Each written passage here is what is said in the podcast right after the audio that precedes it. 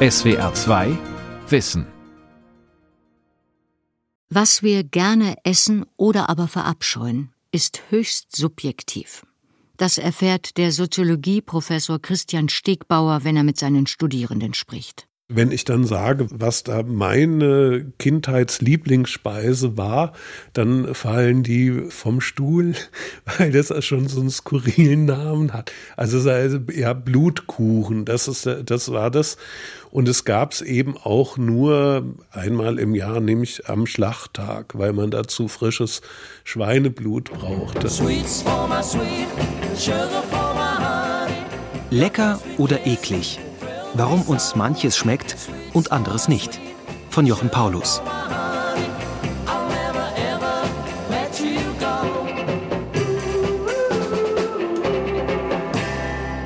Diese Erinnerung ist eigentlich auch schon ja an die 50 Jahre alt, aber ich habe diesen Geschmack in der Vorstellung, kommt das immer wieder und ich merke jetzt, wenn ich es erzähle, dass auch ein gewisser Speichelfluss dabei beginnt äh, loszugehen. Linsen und Spätzle. Ich habe einfache Erinnerungen an das Gericht, dass das für mich so ein Herzensgericht war. Meiner Mutter natürlich dicke Eintopfsuppen. Das heißt äh, mit Erbsen oder mit Bohnen, das ist völlig egal. Diese Kindheitserinnerung, deswegen mache ich bis heute Milchreis. Wenn ich mir den mache, mache ich auch genauso mit Konfitüre wie meine Mama. Das kennt keiner. Also Kratze, da heißt es, das ist so ähnlich wie Kaiserschmarrn. Das macht meine Oma immer. Von ihr schmeckt es einfach am besten. Aus meiner Jugend noch Pfannkuchen, ja. Meine Oma, jetzt erinnere ich mich, die hat immer selbstgemachte Pommes gemacht. Also so richtig in einem Topf mit Fett und selber geschnitte die äh, Kartoffeln. Das war dann auch immer so ein Highlight. Rotkraut. Ich habe den Geschmack noch im Mund, wie meine Mutter damals Rotkraut gemacht hat. Das war einfach, wie sie es gemacht hat, mit Schweineschmalz. Rotsuppe. Allein schon der Anblick war nicht angenehm und der, und der Geschmack schon zweimal nicht. Wo wir leben und wo und wie wir aufgewachsen sind, beeinflusst, was uns schmeckt. Das ist in Frankfurt, Mainz, Handkäse. Das ist also sicherlich auch was, was gewöhnungsbedürftig ist. Sie kommen aus Schwabenland. Dort gibt es Kutteln zum Beispiel, saure Kutteln. In Süddeutschland isst man eher Innereien, in Norddeutschland weniger Innereien. Also so könnte man sagen, das markiert eine Zugehörigkeit. Man ist damit aufgewachsen.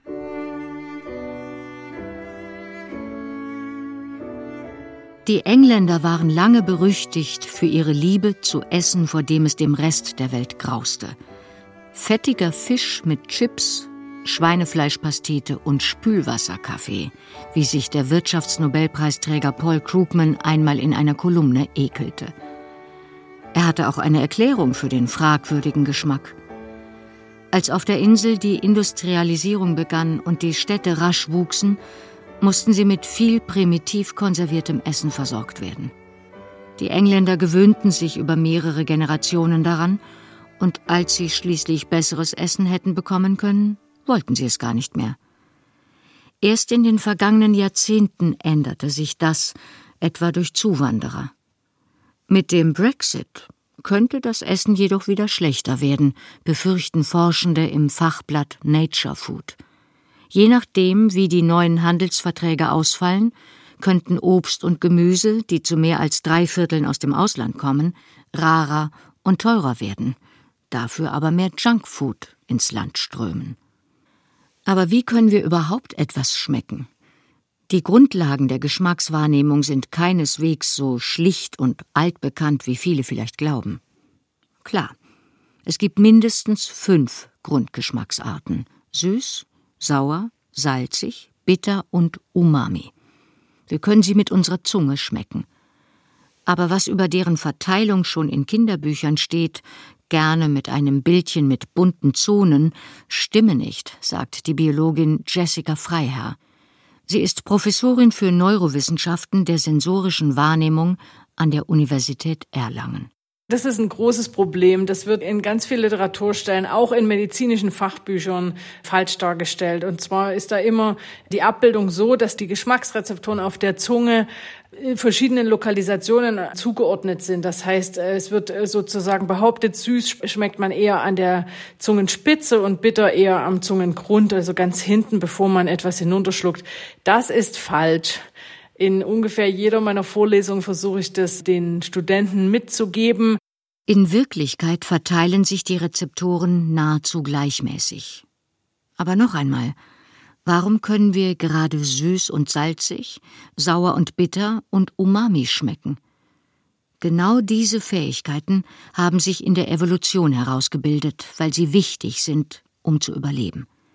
Sie sind die Antwort auf das, was der Geschmackspsychologe Paul Razin das Dilemma des Allesfressers genannt hat. Im Unterschied zu vielen Tierarten kommt für uns erst einmal alles als Nahrung in Frage, was kreucht, fleucht und wächst. Aber nur manches ist nahrhaft, anderes jedoch giftig. Der Geschmack hilft bei der Unterscheidung. Wir brauchen Salz, deshalb mögen wir es. Wir brauchen Kohlenhydrate, deshalb schmeckt uns Süßes so gut, denn es enthält nahrhaften Zucker. Zudem warnt der Geschmackssinn davor, das Falsche zu essen. Wir mögen beispielsweise nichts, was stark sauer schmeckt, denn Säuren sind gefährlich. Auch Bitteres spucken wir gleich wieder aus oder würden es zumindest gerne tun. Aber warum schmeckt Giftiges so oft bitter? Sind giftige Stoffe etwa chemisch einheitlich, so dass sie wie identische Schlüssel in das Schloss der Geschmacksrezeptoren passen? Natürlich nicht. Wir besitzen etwa zwei Dutzend verschiedene Bitterrezeptoren. Manche reagieren nur auf eine einzige bittere Substanz, andere auf viele. Wenn sie anschlagen, schmeckt das, was wir gerade im Mund haben, bitter, egal was es ist. Feinschmeckerei wäre auch fehl am Platz. Wir müssen nicht verschiedene Geschmacksrichtungen von Giften unterscheiden können, sondern sie nur alle schleunigst aus dem Mund befördern. Praktisch wäre auch, wenn wir die lebensnotwendigen Eiweiße am Geschmack erkennen könnten. Doch sie sind zu groß für die Rezeptoren auf der Zunge. Aber immerhin eine der Aminosäuren, aus denen Eiweiße bestehen, verwandelt sich leicht in einen Stoff, den wir schmecken können. Glutamat, das Salz der Glutaminsäure. Der Geschmack, den es erzeugt, wird mit dem japanischen Wort Umami bezeichnet. Wir müssen kein Glutamat kaufen, um ihn zu erzeugen. Der Mainzer Genussforscher und Hobbykoch Thomas Wilgis. Glutaminsäure macht eben diesen Umami-Geschmack. Und deswegen ist es eigentlich ein guter Sensor für uns. Nicht immer dort, wo Glutaminsäure ist, ist auch noch Protein.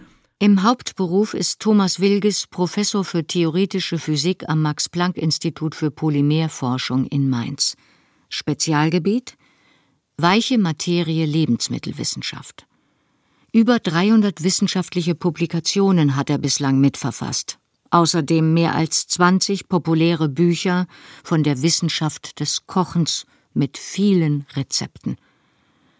Seine Erkenntnisse stellt er als Experte in der SWR2-Sendung am Samstagnachmittag vor. Er hat ein Glas mit einer roten Flüssigkeit mitgebracht. Rote Beete, die er einige Tage eingelegt, also fermentiert hat. So beweist er, man muss kein Glutamat kaufen, um den Geschmack von Umami zu erhalten. Und wenn Sie da reinriechen, dann ähm, riecht man noch den Hauch einer roten Beete. Wenn man das mal probiert, das ist sauer, das ist gleichzeitig extrem umami-haltig. Das heißt also, hier ist offensichtlich was fermentiert. Wahrscheinlich wird Umami nicht der letzte Geschmack sein, der in den Rang einer Grundgeschmacksrichtung erhoben wird, weil sich Rezeptoren für ihn finden lassen. Calciumrezeptoren beispielsweise sorgen für ein Gefühl, das Thomas Wilgis mit Mundfülle beschreibt.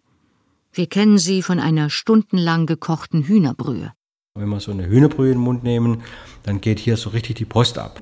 Man hat eben das Gefühl, der ganze Mund ist ausgekleidet, obwohl das Wasser ist. Und das sind solche Bruchstücke und solche chemische Verbindungen, die aus den Proteinen entstehen, die eben diese Mundfülle erzeugen. Und diese Mundfülle, das sind also das weder was mit Geschmack zu tun, das ist auch kein Aroma, sondern das, diese speziellen chemischen Verbindungen, die triggern ganz spezielle Rezeptoren, nämlich so kalziumsensitive Rezeptoren, die wir auf der Zunge haben und die dieses Gefühl auslösen. Was das Schmecken komplex macht, unsere Zunge nimmt Geschmack nicht nur über Rezeptoren wahr. Beteiligt ist auch einer der sogenannten Hirnnerven, der Nervus trigeminus. Der hat drei verschiedene Äste, die durchs komplette Gesicht und damit auch durch Mund, Nase und Rachen ziehen.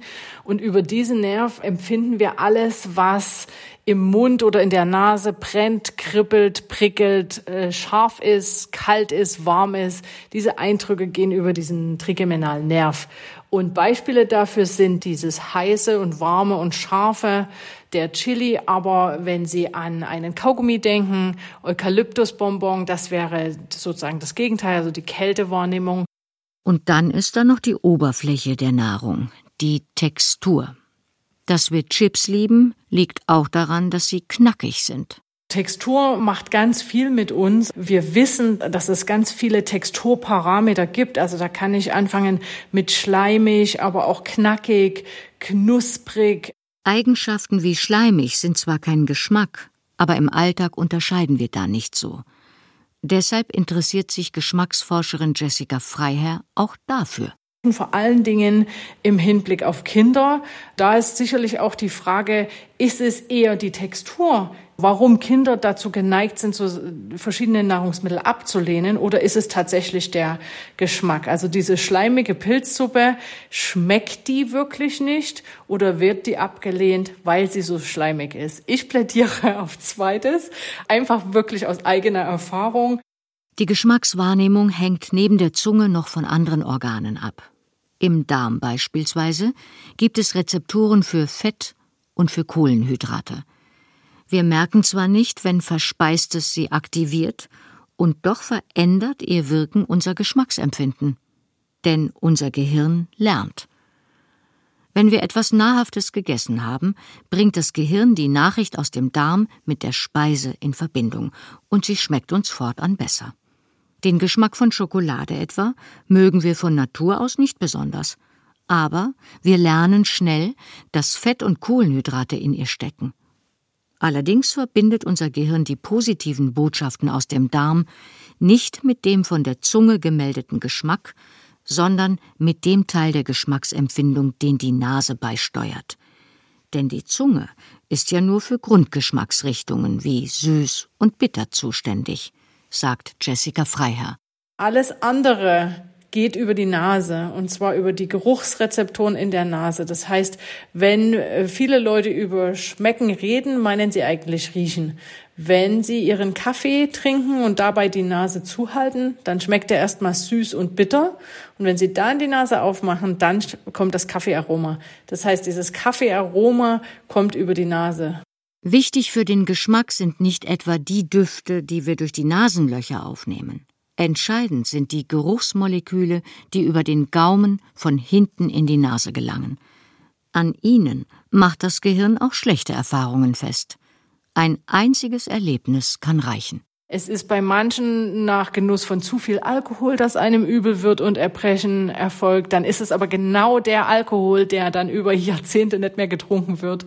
Das heißt, wir haben hier eine, eine ganz enge Kopplung aus diesem negativen Erleben, was auch ja körperliche Folgen hat. Also ich habe da ja ein richtiges Problem mit dieser Übelkeit und vielleicht mit dem Erbrechen. Das ist ganz tief verankert und bleibt auch über, über Jahre erhalten. Es klingt ein bisschen borniert, aber ich mache keine Austern mehr. Jedes Mal wird es mir schlecht jetzt in der Rote Beete. Ich habe früher mit meinem Vater immer gern rote Beete gegessen. Und irgendwie ist es mir mal von der rote Beete so schlecht geworden. Und wenn ich die jetzt ziehe, dann ekelt es mich. Und meine Schwägerin hat mich aber letzt überredet, rote Beete Suppe zu probieren. Aber es war so eklig. Als Kind habe ich immer den Fisch in der Tomatensauce gegessen. Das war für mich als Kind ganz toll. Heute können Sie mir es hinstellen, ich lehne es ab. Ich möchte es, kann es nicht mehr essen. So was wie Eisbein, bei solchen Sachen schüttelt es mich. Solche Aversionen dürften zu verschmerzen sein. Der Effekt tritt aber auch bei Krebskranken auf, denen während einer Bestrahlung oder Chemotherapie übel wird. Als Patientinnen und Patienten in einer Studie vor der Behandlung Eis mit einem neuen Geschmack bekamen, mochten die meisten diese Sorte hinterher nicht mehr. Das ist halt schon ein Problem. Da muss man aufpassen, dass man nicht sein Lieblingsessen direkt vor der Chemotherapie isst, weil dann könnte das halt wirklich falsch verknüpft werden. Etwa die Hälfte der Behandelten entwickelte solche Aversionen.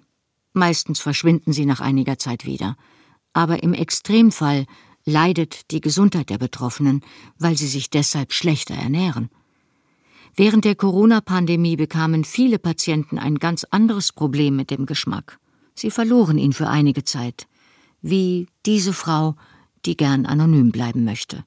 Als ich quasi wieder auf dem Weg der Besserung war und die ähm, üblichen Symptome alle verschwunden waren, kam im Grunde genommen sehr überraschend in einem relativ kurzen Zeitraum, innerhalb von ein bis drei Tagen, war dann plötzlich Geschmack und Geruchssinn weg.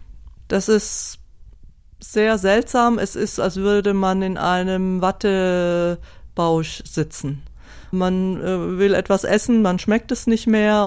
Diese irritierende Erfahrung erforscht Professorin Jessica Freiherr.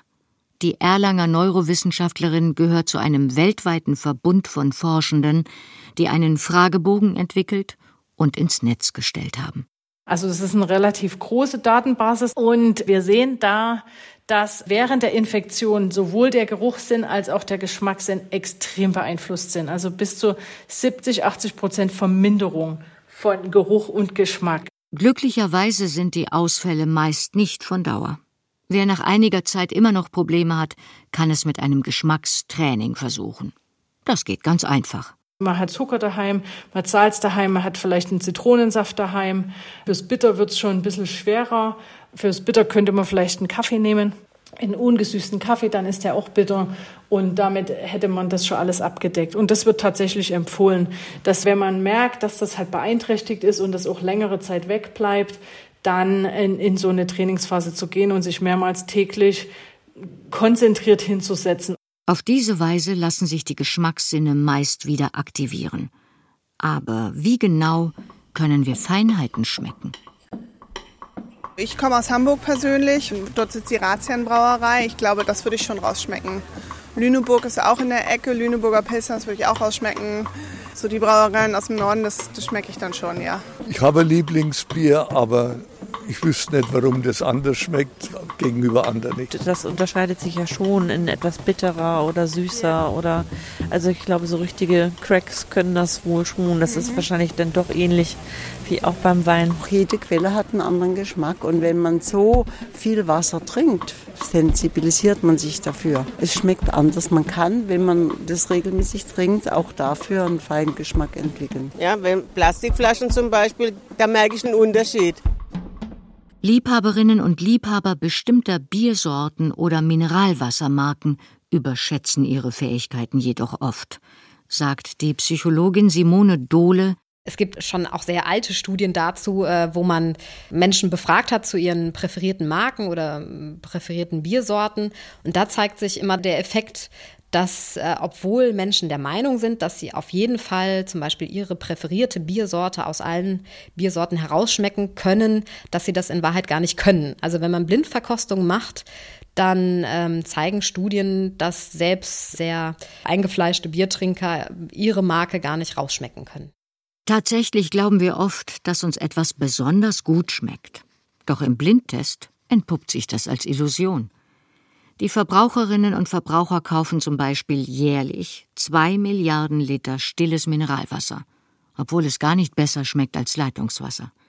Das ergab ein Blindtest der Universität Konstanz. Weintrinker sind auch nicht fähiger. Da wurde mal eine Studie durchgeführt, wo bei Weinkennern dann Weißwein rot eingefärbt wurde.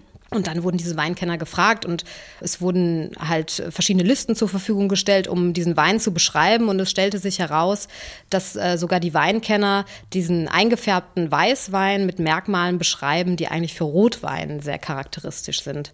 Der Lebensmittelhandel nutzt unsere Geschmacksillusionen gern aus. Zum Beispiel ist es so, dass Margarine häufig etwas äh, rötlicher eingefärbt wird. Wenn sie nicht eingefärbt würde, hätte sie mehr so einen weißlichen Farbton.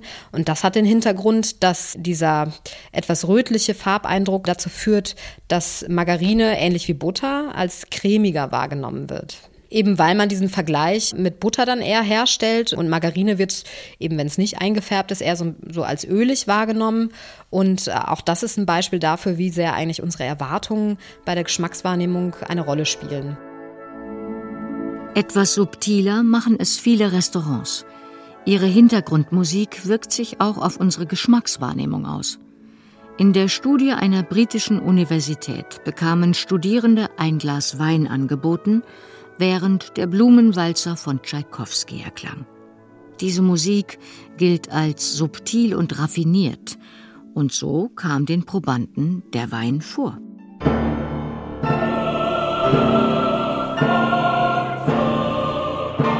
Ertönte dagegen mächtige, schwere Musik von Karl Orff, ging plötzlich auch der Wein in diese Richtung.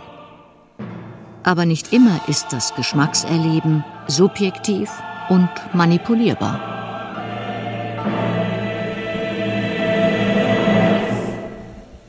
Der Mainzer Physiker und Genussforscher Thomas Wilges will heute siedendes Olivenöl in einer Pfanne aromatisieren. Mit Rosinen. Die angebratenen Rosinen würde Wilges beispielsweise zu frisch geschossenem Wildessen oder zu einer Würzsoße pürieren. Einen Salat könnten sie auch veredeln, genau wie das aromatisierte Öl. Und dann haben die einen ganz anderen Geschmack, als man das von den Rosinen her kennt. Die haben natürlich sehr viele Karamellaromen gebildet, haben natürlich sehr viele Röstaromen gebildet und sind insofern etwas, was man sonst normalerweise eben aus normalen, gekauften Zutaten nicht bekommt und dieses Öl dann eben mit ein bisschen Apfelessig oder mit ein bisschen schön Balsamico angerührt, hat man natürlich hier eine perfekte Vinaigrette, die natürlich eben auch diese Karamellaromen hier mit sich trägt. Doch auch wenn Thomas Wilges hier von seiner kreativen Köstlichkeit schwärmt, wie sie ihm schmeckt, hängt letztlich von kulturellen Prägungen ab, betont der Frankfurter Soziologe Christian Stegbauer jeder schmeckt ja für sich alleine und jeder, jeder hat seinen persönlichen Geschmack, wenn man so will. Man spürt es auf der Zunge, man riecht es mit und so weiter und so fort. Aber trotzdem ist es keine allein individuelle Angelegenheit, sondern es gibt Muster, die sich in Gesellschaften und in Kulturen herausbilden. Dabei prägt keineswegs einfach die Kindheit unseren Geschmack fürs Leben. Viele lassen ihre Herkunft hinter sich und leben als Erwachsene in einer anderen Welt, wo andere Regeln für das gelten, was einem schmeckt oder schmecken sollte. Manche Spezialitäten sind da nicht wirklich jedermanns Sache. Mögen sie auch teuer sein. Also mir zum Beispiel schmecken Austern, aber meine Frau mag Austern nicht so gern und viele meiner Freunde eigentlich auch nicht so gern die schmecken denen dann, wenn man sie überbackt und dann schmecken sie eigentlich nicht mehr wirklich nach Austern.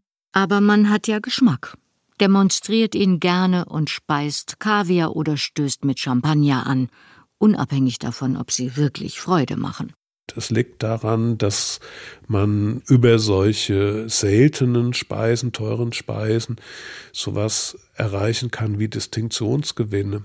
Also man kann den Freunden, Bekannten erzählen, dass man Trüffel gegessen hat und vielleicht nicht nur einen kleinen, sondern richtig viel.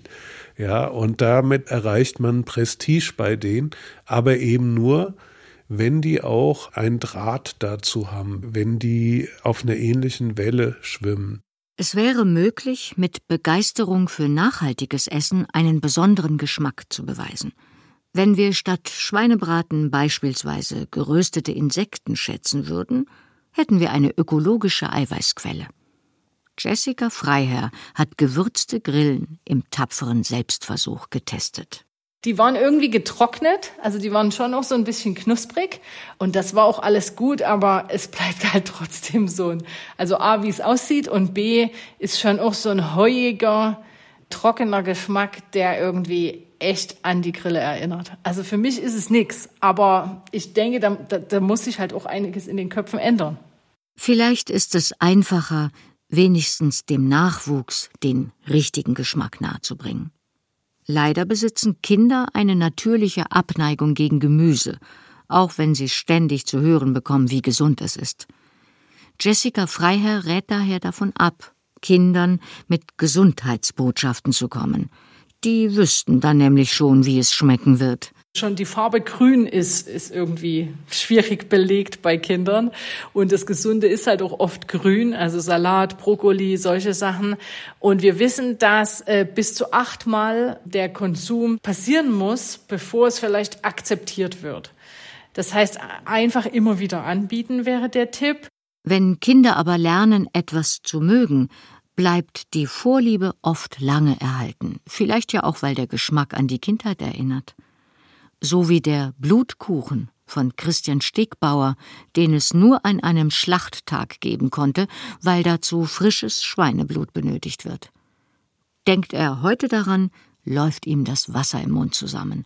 Anderen graust es, allein bei der Vorstellung. Auch von Marcel Proust ist eine solche Kindheitserinnerung überliefert. Anfang des 20. Jahrhunderts saß oder lag der asthmakranke Schriftsteller auf seinem Bett in einem abgedunkelten Zimmer, das er selten verließ. Durch das Theatrophon, ein spezielles Telefonsystem, konnte er Arien aus Pariser Opernhäusern hören. Und er schrieb an dem siebenbändigen Roman Auf der Suche nach der verlorenen Zeit.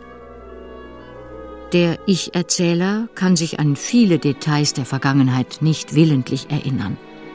Doch eines Tages reicht ihm seine Mutter ein muschelförmiges Gebäck, Madeleine genannt. Als er ein in Tee eingeweichtes Stückchen isst, durchströmt ihn ein unerhörtes Glücksgefühl. Er braucht eine Weile, bis er den Grund erkennt. Und mit einem Mal war die Erinnerung da. Der Geschmack war der jenes kleinen Stücks seiner Madeleine, die mir am Sonntagmorgen in Combray, weil ich an diesem Tage vor dem Hochamt nicht aus dem Hause ging, sobald ich ihr in ihrem Zimmer Guten Morgen sagte, meine Tante Leonie anbot, nachdem sie sie in ihren schwarzen oder Lindenblütentee getaucht hatte. Tatsächlich machte Proust selbst diese Erfahrung wohl nicht mit einer Madeleine, sondern mit Zwieback. So steht es im ursprünglichen Manuskript. Vielleicht war Zwieback zu schnöde für die grandiose Macht des Geschmacks, der von dem teegetränkten Krümel ausging. Doch wenn von einer weit zurückliegenden Vergangenheit nichts mehr existiert, nach dem Tod der Menschen und dem Untergang der Dinge, dann verharren als einzige, zarter, aber dauerhafter, substanzloser, beständiger und treuer der Geruch und der Geschmack, um sich wie Seelen noch lange zu erinnern, um zu warten, zu hoffen, um über den Trümmern alles Übrigen auf ihrem beinahe unfassbaren Tröpfchen, ohne nachzugeben, das unermessliche Gebäude der Erinnerung zu tragen. SWR 2 Wissen. Lecker oder eklig? Warum uns manches schmeckt und anderes nicht? Von Jochen Paulus. Sprecherin Birgitta Asheuer. Regie Alexander Schumacher. Redaktion Sonja Striegel. Ein Beitrag aus dem Jahr 2021. Wie wir ticken. Wie wir ticken. Wie wir ticken. Euer Psychologie-Podcast. Große Gefühle und kleine Abenteuer, Liebe und die Kunst, sich zu streiten. Wie kann Versöhnung gelingen? Was macht Frauenfreundschaften aus? Was hilft gegen das ewige Aufschieben? Solche Fragen beantwortet der Psychologie-Podcast der beiden Podcast-Champions Radiowissen und SWR2 Wissen. Lebensnah und wissenschaftlich fundiert nimmt euch unser Podcast Wie wir ticken mit in die Welt der Psychologie. Wir fragen, wie Gefühle, Gedanken und Verhaltensweisen entstehen und warum. Wir reden über Sehnsüchte und Süchte, wir klären auf über psychische Erkrankungen, gehen zurück in die Kindheit und blicken ins Hier und Jetzt. Und wir sagen, wie ihr euch und andere besser verstehen könnt. Wie wir ticken, euer Psychologie-Podcast von Radio Wissen und SWR2 Wissen. Alle Folgen findet ihr in der ARD Audiothek und überall, wo ihr sonst eure Podcasts hört. SWR2 Wissen. Manuskripte und weiterführende Informationen zu unserem Podcast und den einzelnen Folgen gibt es unter swr2wissen.de.